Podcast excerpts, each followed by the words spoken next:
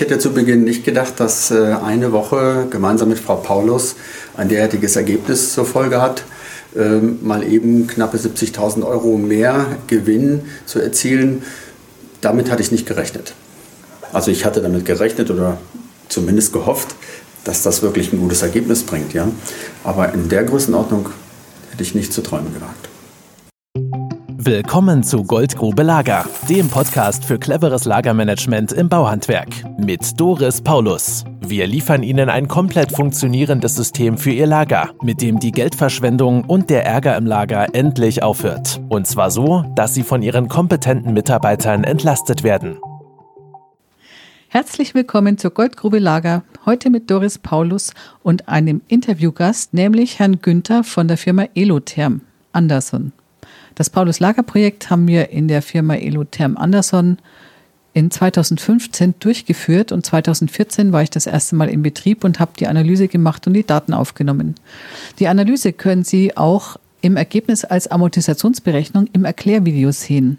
Heute gibt es das Interview zu hören, das ich bei meinem Folgebesuch bei Herrn Günther in 2018 mit ihm gemeinsam gemacht habe. Und das zweite Interview haben wir dann in 2019 gemacht, als die Zahlen eingetroffen waren, wie er sich 2018 gewünscht hat. Welche Zahlen das genau sind und wie die Zahlen genau sich berechnen und wie das ausschaut, die Amortisationsberechnung, das werden wir im nächsten Podcast vorstellen. Wir, das sind dann Matthias Doffing und Doris Paulus. Herr Doffing und ich gehen im nächsten Podcast auf diese Amortisationsberechnung ein, weil wir die Zahlen von dem Betrieb tatsächlich einmal offengelegt bekommen haben und auch nennen dürfen. Und da erklären wir Ihnen, wie ein Zwölf-Mann-Betrieb zu so hohen Gewinnen kommen kann. Heute hören Sie im Interview, wie es Herrn Günther ging, nachdem wir den Betrieb organisiert haben. Was er nämlich ursprünglich wollte, war genau dasselbe wie ich. Er wollte sich einfach entlasten und seine Frau wollte, dass die Zahlen stimmen. Beide waren bei mir vorher im Seminar und konnten selbst in einer Übung ausrechnen, was ihnen jedes Jahr durch die Lappen gegangen ist. Das war das eine. Und wie unglücklich der Herr Günther dabei war, wie der Betriebsablauf sich gestaltet hat, das war das Zweite. Er wollte einfach wieder Spaß haben und mit Vergnügen und guter Laune in seinem Betrieb arbeiten. Und hören Sie rein, das Ergebnis ist auch erreicht worden. Und manchmal finde ich das noch das wichtigere Ergebnis wie nur die Zahlen. Ich hoffe, Sie stehen auch bald knietief in der Goldgrube, so wie es beim Herrn Günther der Fall ist, und freuen sich darüber, wie schön Ihr Betrieb läuft. Viel Spaß beim Hören. Ihre Doris Paulus von Paulus Lager. Hallo, Herr Günther. Ähm, schön, dass, Sie, dass ich heute kommen konnte zu Ihnen und dass Sie mir ein paar Fragen beantworten wollen. Ähm, wie war denn das damals, wie Sie uns beauftragt haben? In welcher Situation waren Sie denn damals und wie ging es Ihnen damals damit? Welche Situation hatten wir? Wir hatten so ein schönes geregeltes Chaos.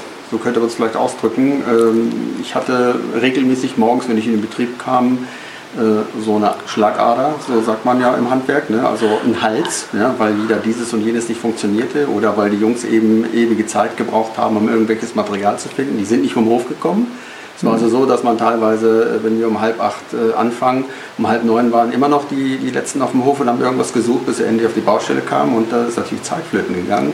Und ich habe das gewusst. Ich bin ja nicht äh, nur Handwerksmeister, ich bin ja auch Betriebswirt. Ich habe gewusst, das kostet Geld, das sind Zeiten, die kosten richtig Kohle.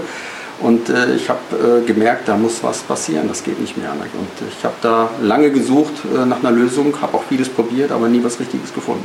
Mhm.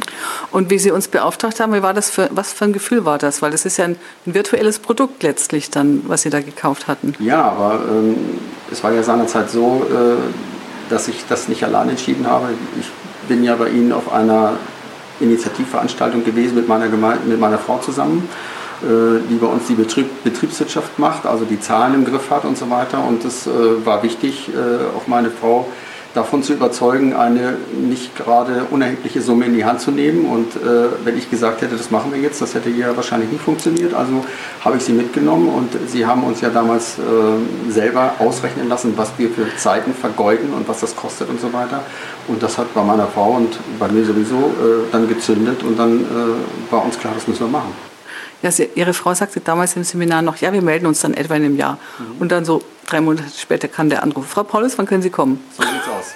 Ganz genau. genau. Und ähm, Sie haben mir hinterher erzählt, in welcher wirtschaftlichen Situation Sie waren, dass das 2015 äh, mit minus 70.000 ein richtig heftiges Jahr war. Wie hat es dann sich weiterentwickelt? Ja, es war Hamsterrad, ne? viel Arbeit, wenig Geld. So können wir es auf den Punkt bringen. Ähm, die haben uns immer gewundert, Mensch, da muss doch eigentlich mehr hängen bleiben und so. Und äh, man konnte das nicht so richtig fassen, woran hat es gelegen. Aber ich sage, irgendwo habe ich es gespürt, dass es äh, ein Großteil äh, die, die Suchzeiten sind und überhaupt vergeudete Zeiten und Produktivität als große Überschrift. Produktivität mhm. der Mitarbeiter ist das A und O. Ja. Da geht Geld flöten, was man so nicht sieht. Das ist sehr imaginär, das merkt man erstmal nicht. Aber es hat eine riesen, eine riesen Auswirkung auf das betriebswirtschaftliche Ergebnis. Ne? Und äh, das ist nicht nur Materialeinkauf, das ist äh, dagegen Klacks. Ja, ja äh, das haben wir gemerkt und äh, deswegen musste was passieren. Mhm. Und das Ergebnis war ja dann in 2016, dass Sie plus 63.000 gemacht haben, ne? Ja, wir sind von minus 50 auf plus 60.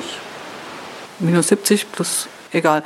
Ja. Äh, auf jeden Fall äh, einen Riesensprung haben Sie hingelegt. Sprung nach vorne gemacht und ja. man hat es sofort gemerkt und äh, ja, es, es, es, war auch viel leichter. Also der ganze Betriebsablauf, die Struktur war eine ganz andere und man konnte sich wirklich auch um Dinge kümmern, äh, die man aufgrund von diesen vielen Querelen vernachlässigt hat. Ne? Mhm. Ich hatte mehr Zeit für meine Kunden, dadurch mehr Aufträge und und und. Und wenn man dann mal auch einen Kunden mal ins Lager geführt hat, da fiel die Kaufentscheidung dann auch nicht mehr so schwer. Ne? Da war dann eigentlich nur noch die Frage, wann kriegen wir es und nicht mehr, was ja, kostet es. Ne? Der Kunde, hat, äh, der durch unser Lager heute durchgeht, der merkt gleich, guck mal, das Ding hat Struktur, da ist mehr Vertrauen da. Ja. Ihnen ging es ja auch damals darum, soweit ich mich erinnern kann, Ihren Sohn einzubinden, weil der war damals im Studium und Sie wollten ein personenunabhängiges System aufbauen, damit Sie auch einen guten Betriebs-, ja, einen Fluss, eine Übergabesituation oder eine Weiterentwicklung für Ihren Sohn auch ähm, ja, äh, vorbereiten konnten. Hat sich das äh, bewährt in der Richtung? Den Betrieb vorbereiten ähm, auf eine gute Struktur, damit er, äh, wenn er neu anfängt, sich nicht mit so einem Killefit auf Deutsch gesagt auseinandersetzen muss, sondern das, das wollte ich, dass es funktioniert und dass er sein Hauptaugenmerk eben äh, auf andere Dinge äh, setzen kann und sich nicht mit sowas anfängt, weil ich habe gemerkt, wie schnell man damit verbrennt. Mhm. Ja, wenn, man, wenn, das, wenn die Struktur in dem Betrieb nicht passt, dann verbrennt ein Geschäftsinhaber, weil, weil er sich mit Dingen äh, abrackert, äh, die er nicht schaffen kann. Man ja. erreicht einen 16-Stunden-Tag plötzlich nicht mehr, ja. weil man nur am Wühlen ist und äh, wieder Gräben zuschaufelt, die auf der anderen Seite gleich wieder ausgehoben werden. Und würden Sie jetzt wieder machen? Nein. Aha, und warum nicht? Brauche ich nicht mehr, es läuft doch. Danke. Super. Danke für das Interview. Gerne.